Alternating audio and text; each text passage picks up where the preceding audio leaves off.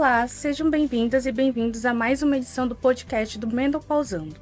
Meu nome é Mariana Martins, sou uma das integrantes do projeto e já que estamos no mês do Outubro Rosa, também conhecido como mês de prevenção do câncer de mama, hoje o tema do nosso podcast é sobre câncer de mama e climatério.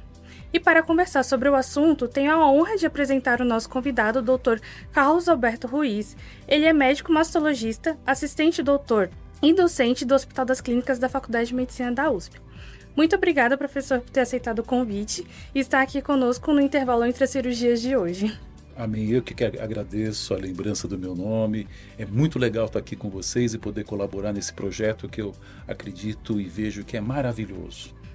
Perfeito, professor, muito obrigada. E começando as nossas perguntinhas, né? Eu gostaria de perguntar se o câncer de mama tem a ver com o hormônio. Uhum.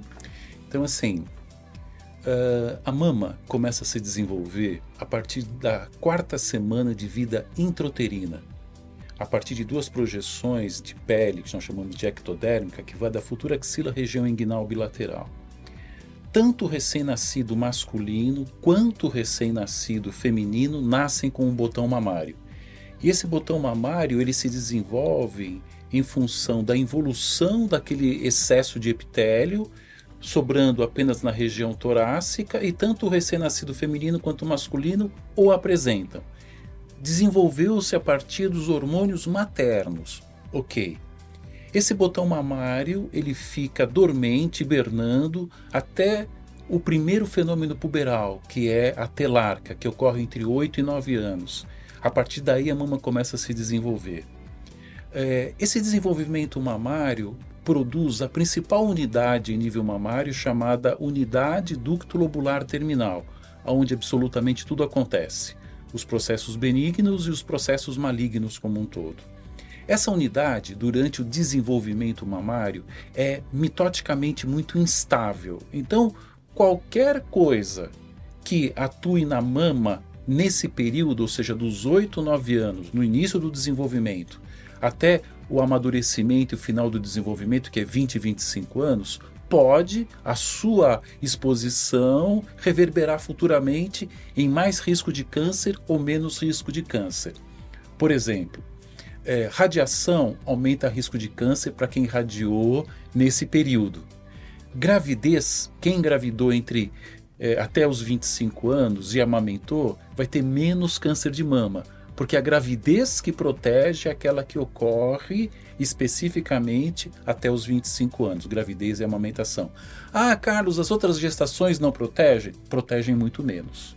Só que você me perguntou se o câncer de mama é hormonalmente dependente? A resposta é sim. O estrogênio e a progesterona, que são responsáveis por todo esse desenvolvimento, também é iniciador e promotor do processo neoplásico como um todo. O câncer de mama depende de ação hormonal, se desenvolve a partir da ação hormonal como um todo. Certo. E no climatério, os hormônios decrescem e param de ser produzidos a nível ovariano e passam a ser produzidos em outros órgãos. Durante esse período, muitas pacientes precisam de reposição hormonal. Isso interfere no risco de câncer de mama? Pergunta muito boa, viu? Muito boa. É assim, é, o pico da incidência de câncer de mama na mulher brasileira é 55 anos. A média da menopausa, 48 a 52 anos. Então, assim, o pico é logo em seguida à menopausa como um todo. É, a grande questão que fica é o climatério como um todo se caracteriza pela total falência da função ovariana. Então você não tem nem estrogênio nem progesterona. Tudo que depende desses dois hormônios vão reverberar na sua falta, clinicamente falando, através de ondas de calor, insônia, ressecamento vaginal, o emocional mais triste, mais blue, é, disposição decresce. Então, é, quando a gente fala de saúde, saúde não é ausência de doença, é qualidade de vida. Sim. Então, tudo que impacte na qualidade de vida reverbera na saúde como um todo. Né? Então, assim, é, se o câncer de mama é um câncer hormônio dependente e depende do estrogênio, e eu faço uma reposição com estrogênio e progesterona, é óbvio, eu vou ter um discreto aumento né, da incidência de câncer em função da sua utilização.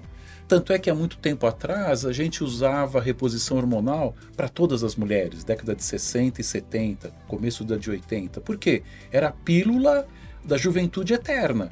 Né?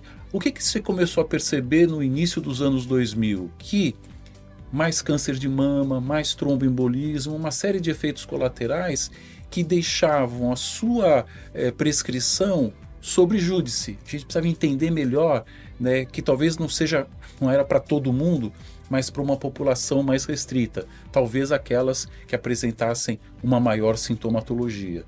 Então, assim, respondendo a sua pergunta, sim, é, a reposição hormonal aumenta um pouco o risco de câncer de mama. Sim, perfeito. E dentro desse contexto, a reposição hormonal visa fundamentalmente melhor qualidade de vida, né? E existe espaço para quem teve câncer de mama fazer a reposição hormonal? Olha que pergunta difícil essa, hein? Meu Deus do céu. Você fez de propósito, né? Linda, é assim. Uh, de novo, né? É, saúde não é, não é ausência de doença, saúde é qualidade de vida. Por que, que eu insisto nisso e gosto de frisar muito bem? Existem circunstâncias em que a qualidade de vida da mulher pós-câncer de mama está tão, mas tão comprometida é, que a gente precisa pensar em algo para poder ajudá-la por um curto período com a dose muito baixa. Não estou dizendo aqui para todo mundo prescrever reposição hormonal para quem teve câncer. Não. A gente sabe que é totalmente proibido, mas em algumas situações que deve ser avaliada e dividida a responsabilidade com o paciente, isso pode ser viabilizado sim, vírgula, e deve, sabe?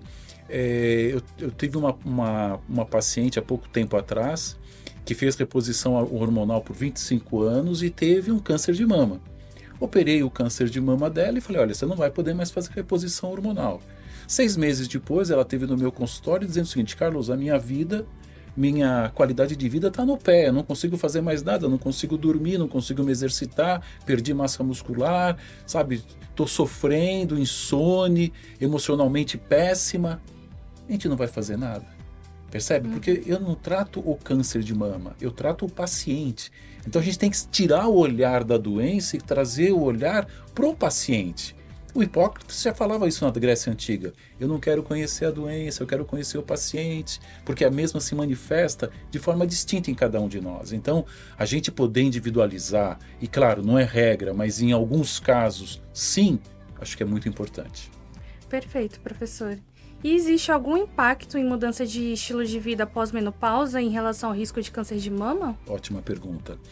É, o que, que a gente sabe? É, a principal fonte estrogênica na pré-menopausa é, são os ovários. A principal fonte estrogênica depois é a aromatização do androgênio produzido na suprarrenal e um pouco no ovário em estrogênio. Né? E essa aromatização ocorre no tecido adiposo. Então, assim, se eu diminuo esse tecido adiposo, isso pode impactar positivamente no menor risco de câncer. O que, que a gente observa? As mulheres pós-menopausadas que não ganham peso ou perdem têm 30% menos risco de câncer de mama. As mulheres menopausadas que já tiveram câncer e não ganham peso, ou seja, uma, se alimentam adequadamente, fazem exercício físico, ingerem bastante líquido, cuidam da cabeça, têm 30% menos recidiva. Sabe? E é, e é muito mais, menos agressivo do que qualquer outra medicação sistêmica. Né? Então, assim, hábito de vida faz toda a diferença. De novo, hábito de vida faz absolutamente toda a diferença. Certo, professor. E para finalizar, gostaria de perguntar se, para quem já teve câncer de mama, existe algum impacto na mudança de estilo de vida, na recidiva e na metástase? E qualidade de vida, exercício físico e alimentação são importantes. Isso. Eu acho que é um pouco complementando aquilo que nós já respondemos na anterior, né?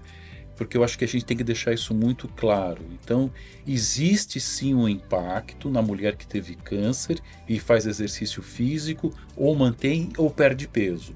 Perdendo peso ou mantendo, a chance dela desenvolver uma metástase, a chance dela de desenvolver uma recidiva cai em 30%. Não tem remédio que faz isso.